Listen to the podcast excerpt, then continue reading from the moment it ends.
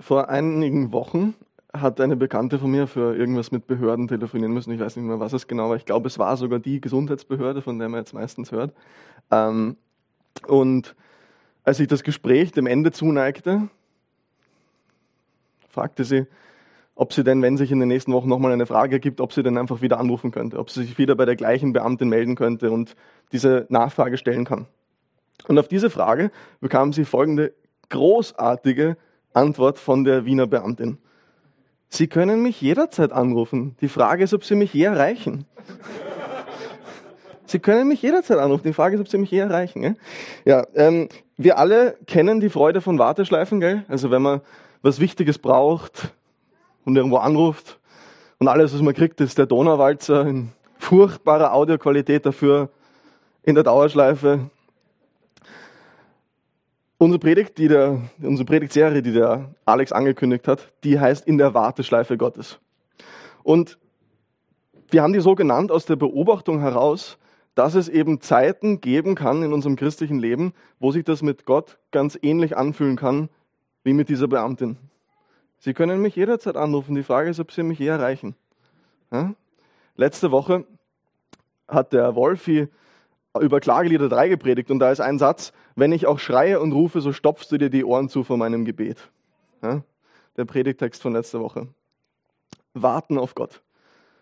Das ist eben eine ganz grundlegende Haltung und Realität unseres Glaubens. Wir warten auf Gebetserhörungen. Wir warten auf Gottes Eingreifen. Wir warten auf Erlösung von dem Leid, in dem wir uns gerade befinden.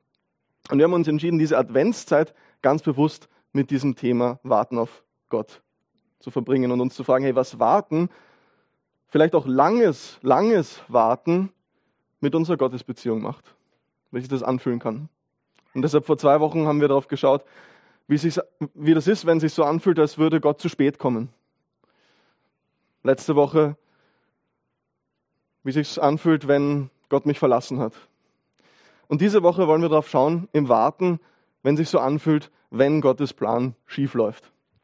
Wenn Gottes Plan schief läuft, so habe ich die Predigt übertitelt. Hier. Genau.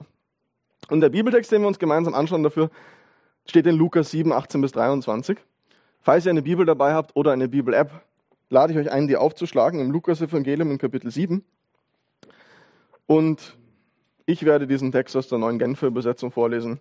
Lukas 7, 18 bis 23. Da steht, durch seine Jünger erfuhr auch Johannes von all diesen Dingen.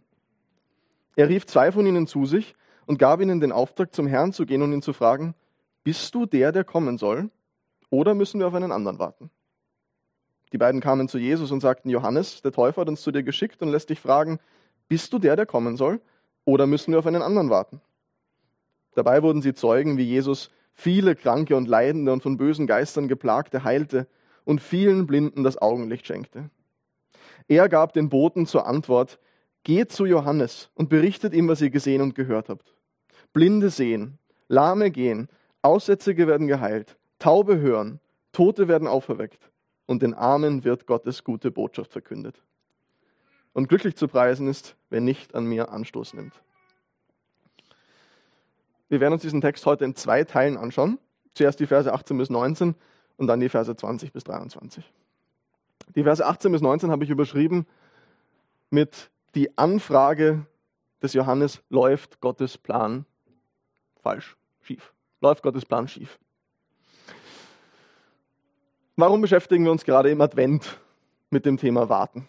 Ja, das liegt nicht nur daran, dass der Advent eine Zeit ist, wo wir mit unseren Adventskalendern die Tage bis Weihnachten zählen, sondern daran, dass der Advent auch im Kirchenjahr so eine ganz besondere symbolische Zeit des Warten sein soll. Eine Zeit, wo wir uns daran erinnern und uns in gewisser Weise auch daran hineinversetzen, wie Gottes Volk Israel jahrhundertelang Jahrtausende lang auf den versprochenen Retter und König, den sogenannten Messias, gewartet hat. Warten auf diesen Messias, das hat dazugehört zur jüdischen Identität. Und es tut es heute immer noch. Und das liegt daran, dass du, wenn du die Bibel liest, wenn du das Alte Testament liest, du merkst, dass irgendwie vom Anfang bis zum Ende des Alten Testaments immer wieder von so einer ominösen Person gesprochen wird, die angekündigt wird, dass sie eines Tages kommen wird. Eines Tages kommen wird. Israel regieren würde als guter und gerechter König. Israel nahe zu Gott bringen würde als der eine Prophet, der kommen wird. Eine Zeit des Wohlstands, eine Zeit der nationalen Freiheit bringen und Israel endlich von seinen Feinden erretten. Und auf diese Person wartete man jahrhundertelang. Der letzte Prophet des Alten Testaments, der letzte Prophet, den Gott geschickt hat, hieß Maleachi. Das ist das letzte Buch des Alten Testaments, direkt vor dem Neuen Testament, direkt vor dem Matthäus-Evangelium. Und dieser schließt sein prophetisches Wort, sein prophetisches Buch mit den Worten Gottes, das ist Malachi 3, Vers 1, siehe, ich will meinen Boten senden, der vor mir her den Weg bereiten soll. Und bald wird kommen zu seinem Tempel der Herr, den ihr sucht, und der Bote des Bundes, den ihr begehrt, siehe, er kommt. Ja, merkt ihr diese Erwartung, diese Sehnsucht, was das gesamte Alte Testament durchzieht und mit dem es dann auch schließt. Und damit schließt das Alte Testament. Und dann war Stille. 400 Jahre lang kein Prophet mehr. 400 Jahre lang Schweigen Gottes. 400 Jahre keine Offenbarung mehr. Nichts. Außer warten.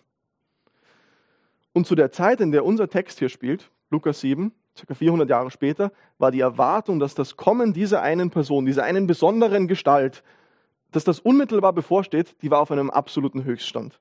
War noch nie so hoch gewesen. Und das liegt vor allem an einer einzigen Person, und zwar Johannes dem Täufer. Ja? Johannes, das ist der Johannes, der hier in unserem Text vorkommt. Der war der erste Prophet, der nach 400 Jahren wieder auftrat. Seit eben diesem Maleachi.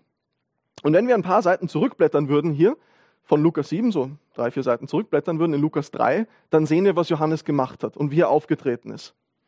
Und wie er gepredigt hat und die Menschen Israels wie die Propheten des Alten Testaments zur Umkehr zu Gott aufgerufen hat. Gesagt, lebt ein gottesfürchtiges Leben. Und die Leute sind gekommen, in Scharen, in Massen, und haben ihn gefragt, okay, Johannes, was sollen wir machen? Was sollen wir tun, damit wir mit Gott wieder ins Reine kommen? Aber ihr müsst euch das vorstellen, es war eben 400 Jahre nichts. Und dann tritt diese charismatische Persönlichkeit auf, spricht davon, dass das Reich Gottes bald anbricht ruft die Menschen zur Umkehr zu Gott auf, spricht von der zukünftigen Rettung und die Leute kommen und fragen sich aus dieser Erwartung, wer ist das? Steht in Lukas 3, 15, ich blätter jetzt mal drei Seiten zurück bei mir, steht in Lukas 3, 15. Das Volk war voll Erwartung und alle fragten sich, ob Johannes etwa der Messias sei. Doch Johannes erklärte vor allen, ich taufe euch mit Wasser, aber es kommt einer, der stärker ist als ich. Ich bin es nicht einmal wert, ihm die Riemen seiner Sandalen zu lösen. Er wird euch mit dem Heiligen Geist und mit Feuer taufen. Er hat die Worfschaufel in der Hand, um die Spreu vom Weizen zu trennen. Den Weizen wird er in die Scheune bringen, die Spreu aber wird er nie verlöschen im Feuer, verbrennen. Johannes sagt, nein, nein, ich bin's nicht, auf den ihr wartet. Ich bin's nicht, aber er kommt bald. Er ist, sein Kommen steht unmittelbar bevor.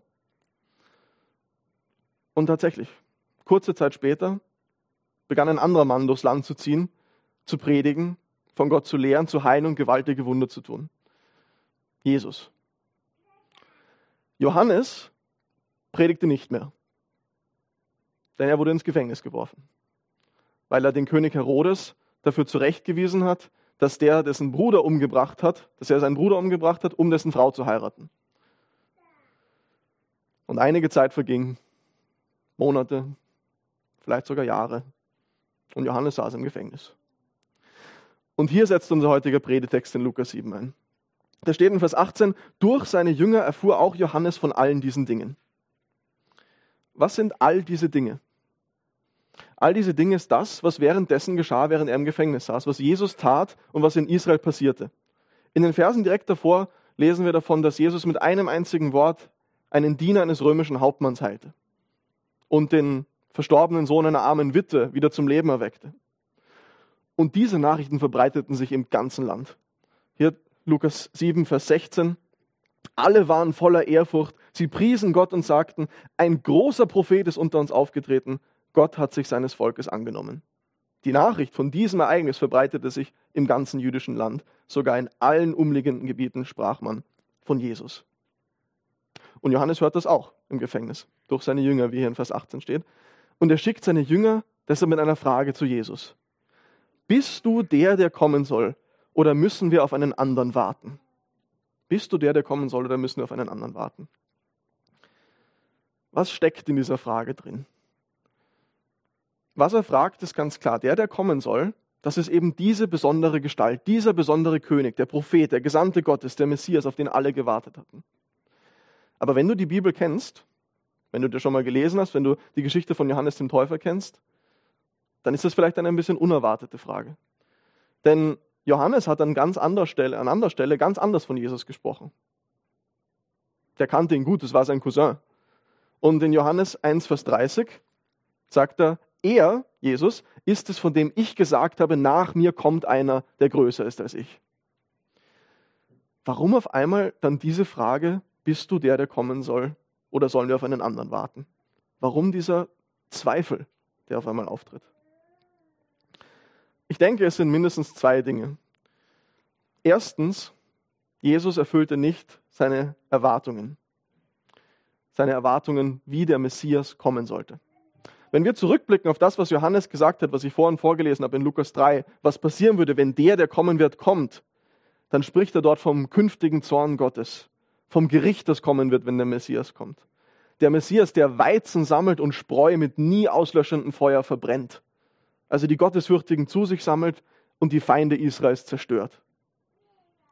Und Johannes hatte genau das getan. Gell? Johannes ist durchs Land gezogen, hat Gericht gepredigt, Umkehr gepredigt, zu allen, sogar zum König Israels. Und dafür wurde er eingesperrt.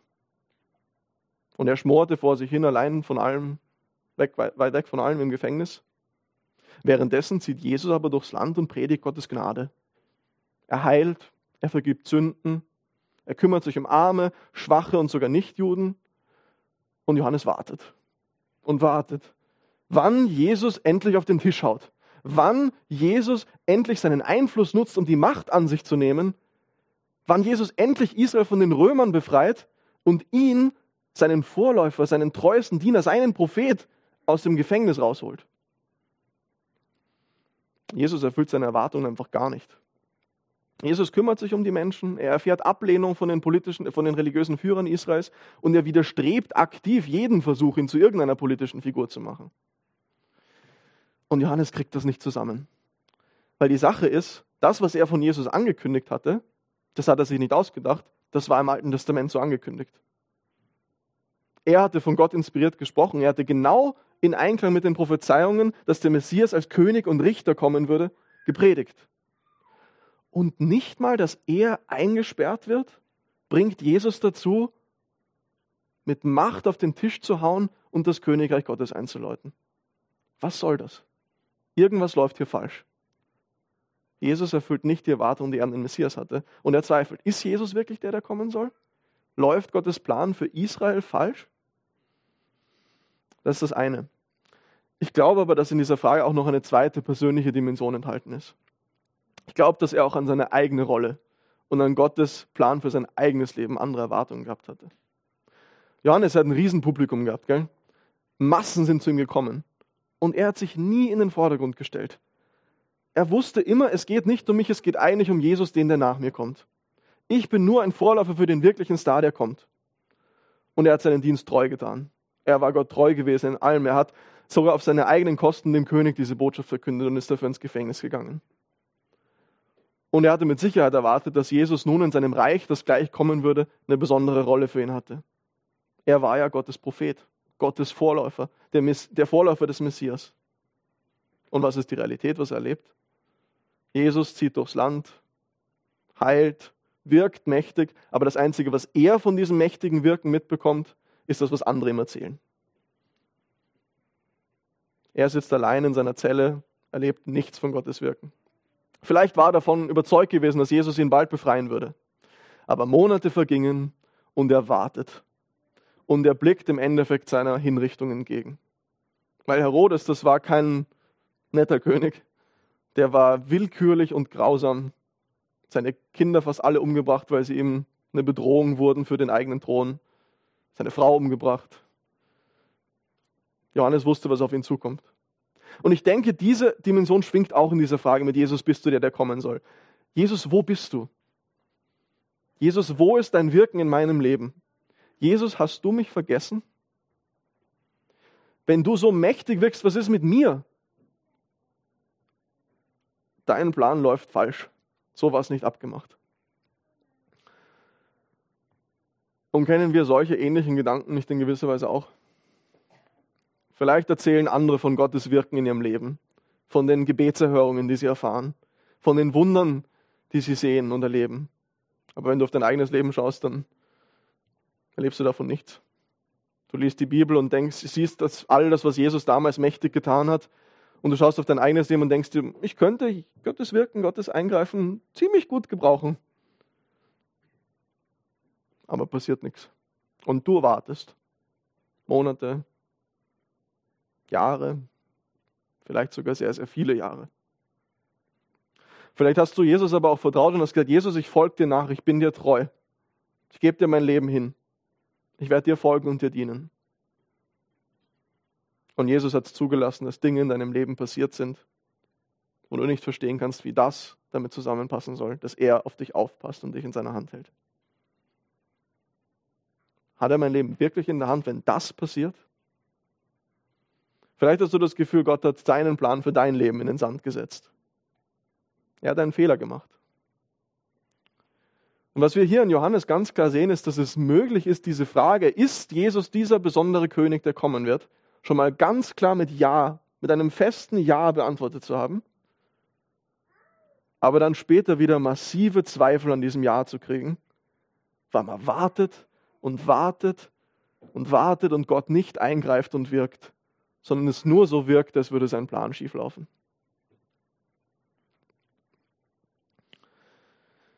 Johannes schickt seine Jünger jetzt mit dieser Frage zu Jesus. Und ich lese nochmal ab Vers 20 weiter, ja, Lukas 7 ab Vers 20. Da steht, die beiden kamen zu Jesus und sagten, Johannes der Täufer hat uns zu dir geschickt und lässt dich fragen, bist du der, der kommen soll, oder müssen wir auf einen anderen warten? Dabei wurden sie Zeugen, wie Jesus viele Kranke und Leidende und von bösen Geistern geplagte heilte und vielen Blinden das Augenlicht schenkte. Er gab den Boten zur Antwort, geht zu Johannes und berichtet ihm, was ihr gesehen und gehört habt. Blinde sehen, Lahme gehen, Aussätzige werden geheilt, Taube hören, Tote werden auferweckt und den Armen wird Gottes gute Botschaft verkündet. Und glücklich zu preisen ist, wer nicht an mir Anstoß nimmt. Die Verse 20 bis 23 habe ich überschrieben mit die Antwort Jesu, nein, er läuft nur anders als erwartet. Die Jünger des Johannes kommen jetzt also mit dieser Frage, die Johannes ihnen gestellt hat, zu Jesus. Und Jesus ist gerade dabei, das zu tun, was er immer getan hat in der Zeit, sich um Menschen in Not zu kümmern.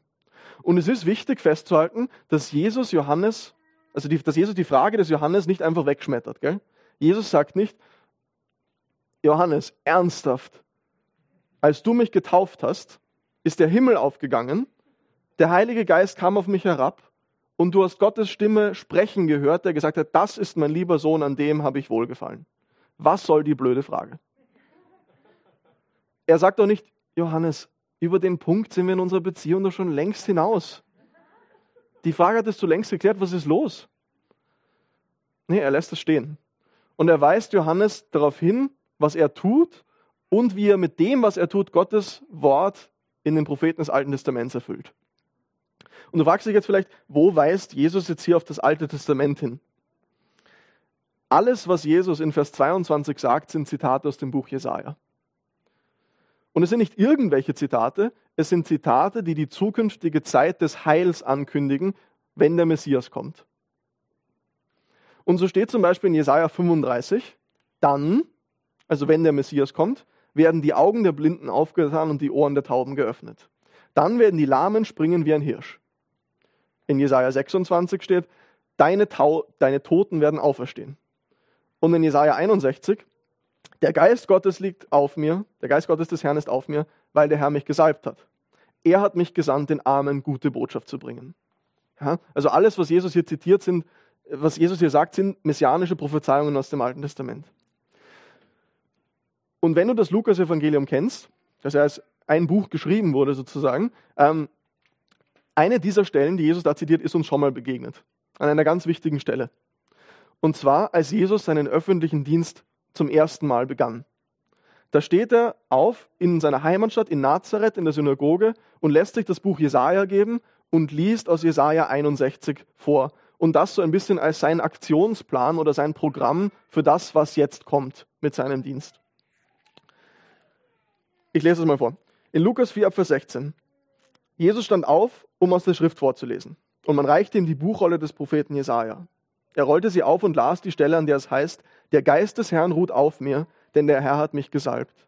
Er hat mich gesandt mit dem Auftrag, den Armen gute Botschaft zu bringen, den Gefangenen zu verkünden, dass sie frei sein sollen, und den Blinden, dass sie sehen werden, den Unterdrückten die Freiheit zu bringen, dann Ja der Gnade des Herrn auszurufen.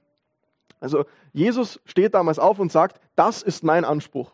Jetzt beginnt diese messianische Zeit mit mir und ihr seid Zeugen. Warum zitiert Jesus auf die Frage des Johannes Prophezeiungen aus dem Alten Testament? Johannes hat das sicher verstanden, dass das Anspielungen sind. Er kannte das Alte Testament. Aber warum sagt er das? Wir erinnern uns, Johannes der hat eine ganz andere Vorstellung vom Wirken des Messias gehabt, als das, was er im Leben von Jesus beobachtet hat. Er erwartete Gericht und Macht im Einklang mit den alttestamentlichen Prophezeiungen, dass der Messias in Gericht und Macht kommt. Jesus aber tritt ganz schwach auf, kümmert sich um einzelne Menschen und predigt Gnade. Ebenfalls im Einklang mit den alttestamentlichen Prophezeiungen, dass der Messias genauso kommt. Und das ist verwirrend. Wenn du das Alte Testament liest, dann wirst du merken, dir begegnen im Alten Testament ganz unterschiedliche Vorstellungen von diesem kommenden Messias. Mal ist es eine göttliche Figur, die mächtig regiert und Gericht hält. Mal eine schwache, unansehnliche Person, die stirbt. Mal ein Diener Gottes, der Heilung und Erlösung für Schwache und Leidende bringt. Mal ein kosmischer König, der König des Universums, der eine kosmische Erneuerung bringt und alles neu macht. Was davon ist nun richtig? Die Antwort ist ja, beides. Aber das Geheimnis, das, da, das, das niemand bis dahin verstanden hatte, bis Jesus das erklärt hat, auch nicht Johannes, war, diese Spannungen lösen sich auf, weil der Messias nicht einmal kommt, sondern zweimal. Und da auf ganz unterschiedliche Art und Weise. Als Jesus in Lukas 4 programmatisch aus diesem Kapitel Jesaja 61 vorgelesen hat, hat er an einer ganz bestimmten Stelle aufgehört zu lesen. Er liest, der Geist des Herrn ist auf mir, weil er mich gesalbt hat, zu verkündigen das Evangelium den Armen. Er hat mich gesandt zu predigen den Gefangenen, dass sie frei sein sollen, und den Blinden, dass sie sehen sollen, und den Zerschlagenen, dass sie frei und ledig sein sollen, zu verkünden das Gnadenjahr des Herrn. Direkt danach steht, und ein Tag der Rache unseres Gottes. Das erste Mal ist der Messias als Diener und Knecht gekommen, der jedem, der will, Gottes Nähe anbietet, der alle, die zu ihm kommen, heilt, aber der abgelehnt wird und stirbt.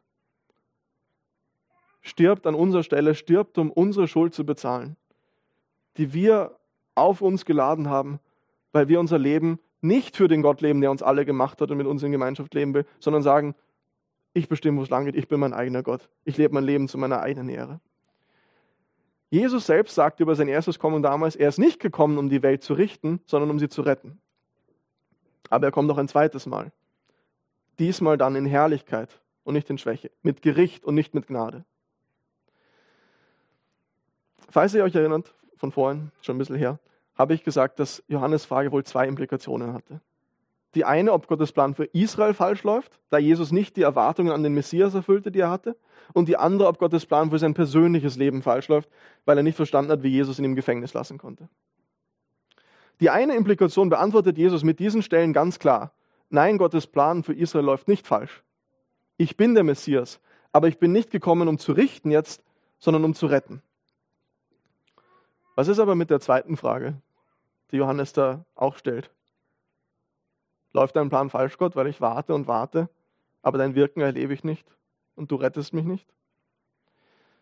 Ich denke, Jesus antwortet auf diese Frage auch. Und ich denke, er tut dies wieder, indem er bestimmte Aspekte von diesen Prophezeiungen aus dem Alten Testament betont und andere bewusst weglässt. Sowohl hier als auch in Lukas 4. Als Jesus in der Synagoge auftritt, liest er aus Jesaja 61 vor. Zitiert er Jesaja 61. Aber dort liest er was vor, was er hier ganz bewusst weglässt. Und ich kann mir nicht vorstellen, dass das ein Zufall war in dieser Situation. Ich lese noch einmal aus Lukas 4, hier steht, der Geist des Herrn ist auf mir, er hat mich gesandt, den Armen das Evangelium zu predigen, zu verkünden den Gefangenen, dass sie frei sein sollen und den Blinden, dass sie sehen sollen. Ich meine nicht zu viel spekulieren und zwischen den Zeilen lesen, aber es erscheint mir doch ein großer Zufall, dass Jesus zweimal aus derselben Stelle zitiert und dann, wenn Johannes ihn fragt, warum sitze ich hier im Gefängnis und du holst mich nicht raus, er die Zeile weglässt, dass er gekommen ist, um Gefangene Freiheit zu verkünden, dass er Gefangene frei zu machen aus dem Gefängnis. Ich glaube, Johannes kannte diese Stellen in- und auswendig. Und seine Jünger werden gekommen sein und ihm gesagt haben, also schau, Jesus hat Folgendes gesagt, Blinde werden sehen, mhm, okay. Lahme werden gehen, mhm, okay. Mhm. Und den Armen wird das Evangelium verkündet. Das ist alles, was er gesagt hat? Ich glaube, Jesus sagt Johannes hier, ja, ich bin der, der kommen soll. Nein, Gottes Plan geht nicht schief, aber du wirst im Gefängnis sterben. Ja, ich bin der angekündigte Retter.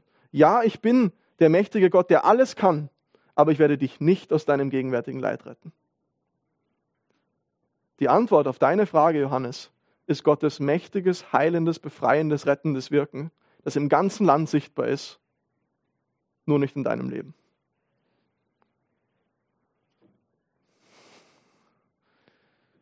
Und Jesus ist damit noch nicht fertig mit seiner Antwort. Er schickt noch so eine Art Warnung hinterher in Vers 23 und sagt, glücklich zu preisen ist, wer nicht an mir Anstoß nimmt. Und auch das ist wieder ein Zitat aus dem Alten Testament, auch aus dem Buch Jesaja, wieder vom Messias. Denn Jesaja prophezeite, dass wenn der Messias kommen würde, eines Tages er ganz anders kommen würde, als von vielen erwartet. Und viele das zum Anstoß nehmen würden und ihn deshalb ablehnen werden. Die Aussage ist also, nein, Johannes, Gottes Plan läuft nicht falsch, aber er läuft anders als erwartet. Und wie reagierst du, wenn das passiert? Wie reagierst du, Johannes, wenn das passiert? Wird dir das zum Anstoß werden? Wirst du sagen, diesen Messias will ich nicht? Wirst du mich ablehnen? Oder wirst du trotzdem festhalten und mir vertrauen? Und das ist schon hart. Aber es ist nicht nur eine Warnung, es ist auch eine Verheißung. Denn Jesus sagt, glücklich ist der, der keinen Anschluss an mir nimmt. Glücklich ist der, der an mir festhält, der mir vertraut, auch wenn ich seine Erwartungen nicht erfülle. Warum ist so jemand glücklich? Warum ist so jemand glücklich zu preisen? Weil Jesus vielleicht kurzfristig schlimmes Leid in Johannes Leben zugelassen hat, aber er ihn langfristig aus allem Leid befreit. Jesus ist gekommen, gestorben und auferstanden, damit jeder, der auf ihn vertraut, ewiges Leben mit Gott haben kann. Damit jeder, der auf ihn vertraut, ewiges Leben völlig ohne Leid empfangen kann. Jesus sagt Johannes, du wirst im Gefängnis sterben. Gottes Plan läuft anders als gewünscht, aber Johannes, vertrau mir und du wirst auferstehen. Halte an mir fest und der Tod ist nicht das Ende, sondern der Beginn zum wirklichen Leben mit mir. Wie ist es mit uns, wenn wir das Gefühl haben, Gottes Plan läuft falsch, wenn wir warten und warten, aber Gott nicht eingreift? Wenn wir so lange gewartet haben, dass wir schon die Hoffnung aufgegeben haben, dass Gott je eingreifen wird? Kommen dann nicht genau solche Gedanken, dass wir uns fragen, hey, ist Jesus wirklich der Retter, der für mich da ist und der mich liebt? Passt er wirklich auf mein Leben auf? Oder soll ich es nicht besser selbst in die Hand nehmen? Und Jesus sagt, vertrau mir und halt an mir fest. Vertrau mir und halt an mir fest, selbst wenn du das Gefühl hast, ich bin nicht vertrauenswürdig, weil XY passiert ist.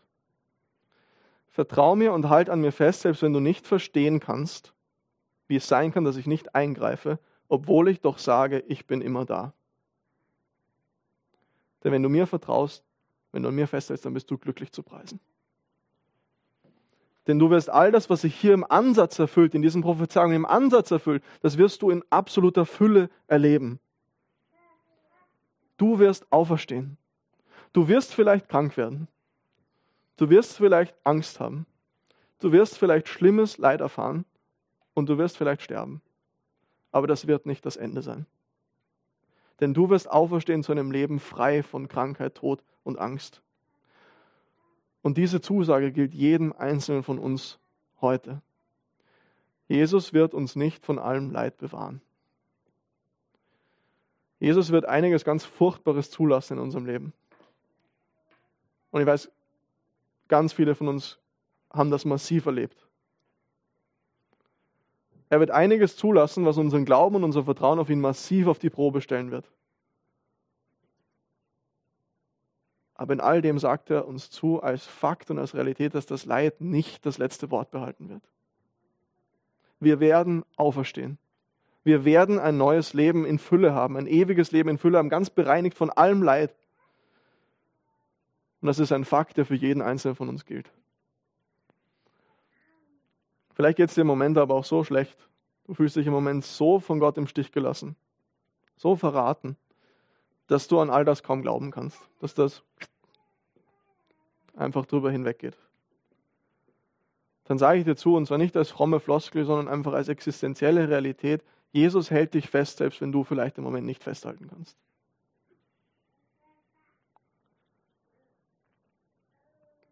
Vielleicht hörst du diese Predigt aber auch in einigen Tagen online oder jetzt gerade und du hast so deine Probleme mit dem christlichen Glauben und mit Jesus grundsätzlich. Es gibt Dinge, die Jesus gesagt hat, die Jesus gemacht hat, mit denen du nicht übereinstimmst. Und deshalb willst du nicht an ihn glauben. Jesus wird eines Tages wiederkommen, das zweite Mal. Und dann als König über das Universum und als Richter. Und die Frage, woran sich dieses Gericht für jeden Einzelnen von uns entscheiden wird, ist dieselbe, die Johannes hier stellt. Bist du der, der kommen soll? Wie du diese Frage beantwortest, was du von Jesus denkst und was du mit dieser Antwort machst, wird entscheiden, wie du deine Ewigkeit verbringen wirst. Jesus selbst kündigt in Lukas 7, 23 hier an, dass viele an ihm Anstoß nehmen werden und viele ihn ablehnen werden und seinen Anspruch, der einzige König zu sein, der kommen wird, der einzige Retter zu sein, der für alle Menschen den Weg zu Gott und zum Leben bietet. Mach nicht diesen Fehler und lehn ihn ab. Ich weiß, du hast deine Fragen zu Jesus. Ich weiß, du hast deine Dinge, die du nicht verstehst in deinem Leben. Die habe ich auch. Und die hatte Johannes auch. Und das ist voll okay. Aber dann mach's wie Johannes und geh mit diesen Fragen zu Jesus. Stell sie.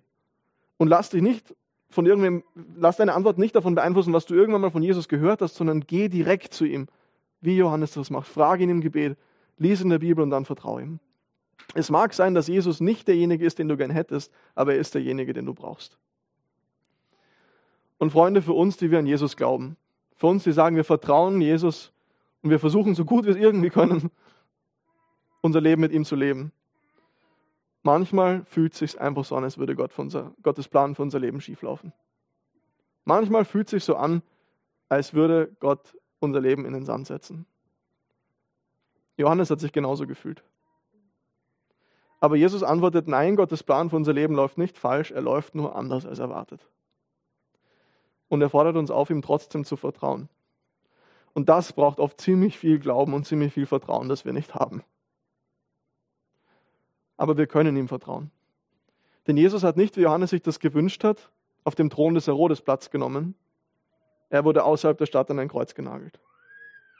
Er hat nicht, wie Johannes das erwartet hat, die Römer vertrieben, sondern er ist für dich und mich von diesen Römern hingerichtet worden.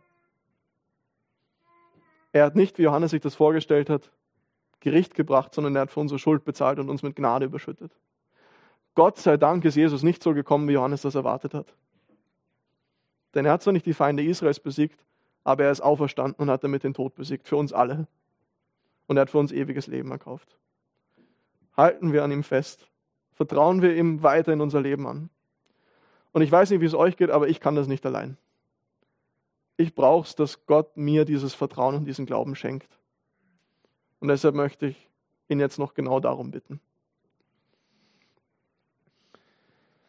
Herr Jesus, du rufst uns auf, dir zu vertrauen und an dir festzuhalten, auch wenn wir unsere Zweifel haben. Und Jesus, wir fragen uns dann, bist du uns nah? Hörst du uns überhaupt? Interessierst du dich für uns und unser Leid? Herr, komm du in unser Leid hinein und gib Erlösung davon. Aber wenn du das nicht tust, dann gib uns den Glauben und die Stärke, trotzdem an dir festzuhalten und dir zu vertrauen. Jesus, es gibt niemanden sonst, zu dem wir gehen können. Wir preisen nicht, dass du auferstanden bist und wir deshalb wissen dürfen, dass am Ende wirklich mal alles gut wird. Dass wir die Hoffnung haben, dass am Ende alles, was uns belastet, weg sein wird. Und Herr, hilf, dass diese Wahrheit für jeden von uns auf die Art und Weise zu uns kommt, dass wir sie annehmen können als tiefen Trost. Als tiefen Trost und Hoffnung und nicht als fromme Floskel. Jesus, wir bekennen mit unserem schwachen Glauben und unseren Zweifeln, du bist der, der kommen soll. Und wir freuen uns darauf, dass du eines Tages wiederkommst. Und wir bitten dich, komm bald. Amen.